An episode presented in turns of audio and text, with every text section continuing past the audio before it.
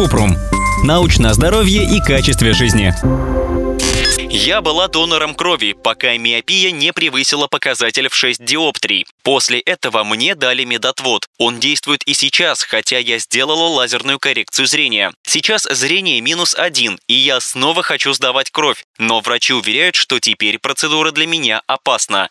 Так ли это? Кратко. В России сильная близорукость от 6 диоптрий пожизненный отвод для донорства. Есть мнение, что при плохом зрении сдача крови повышает риск отслоения сетчатки. Возможно, эта опасность преувеличена, потому что нет научных данных, которые указывали бы на такой риск. В мировой медицинской практике близорукость не считается противопоказанием к сдаче крови. Через полгода после лазерной коррекции можно быть донором, но лучше проконсультироваться с врачом, чтобы уточнить индивидуальные противопоказания. В любом случае, Каждый раз перед сдачей крови потенциальный донор проходит медосмотр. И если врач решит, что сдавать кровь сейчас вредно, он даст медотвод.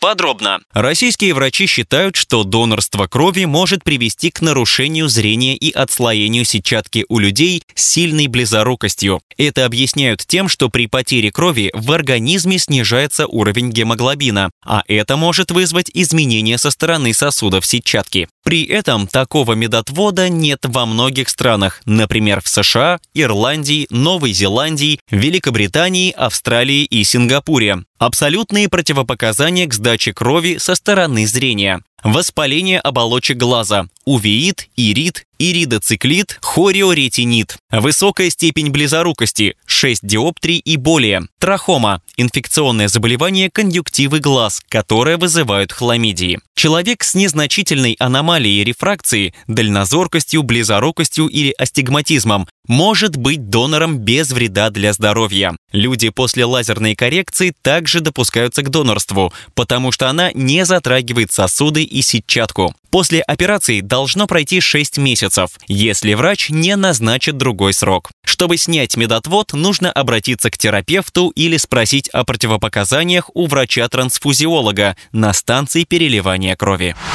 Ссылки на источники в описании подкаста. Подписывайтесь на подкаст Купрум, ставьте звездочки, оставляйте комментарии и заглядывайте на наш сайт kuprum.media. Еще больше проверенной медицины в нашем подкасте без шапки. Врачи и ученые, которым мы доверяем, отвечают на самые каверзные вопросы о здоровье. До встречи!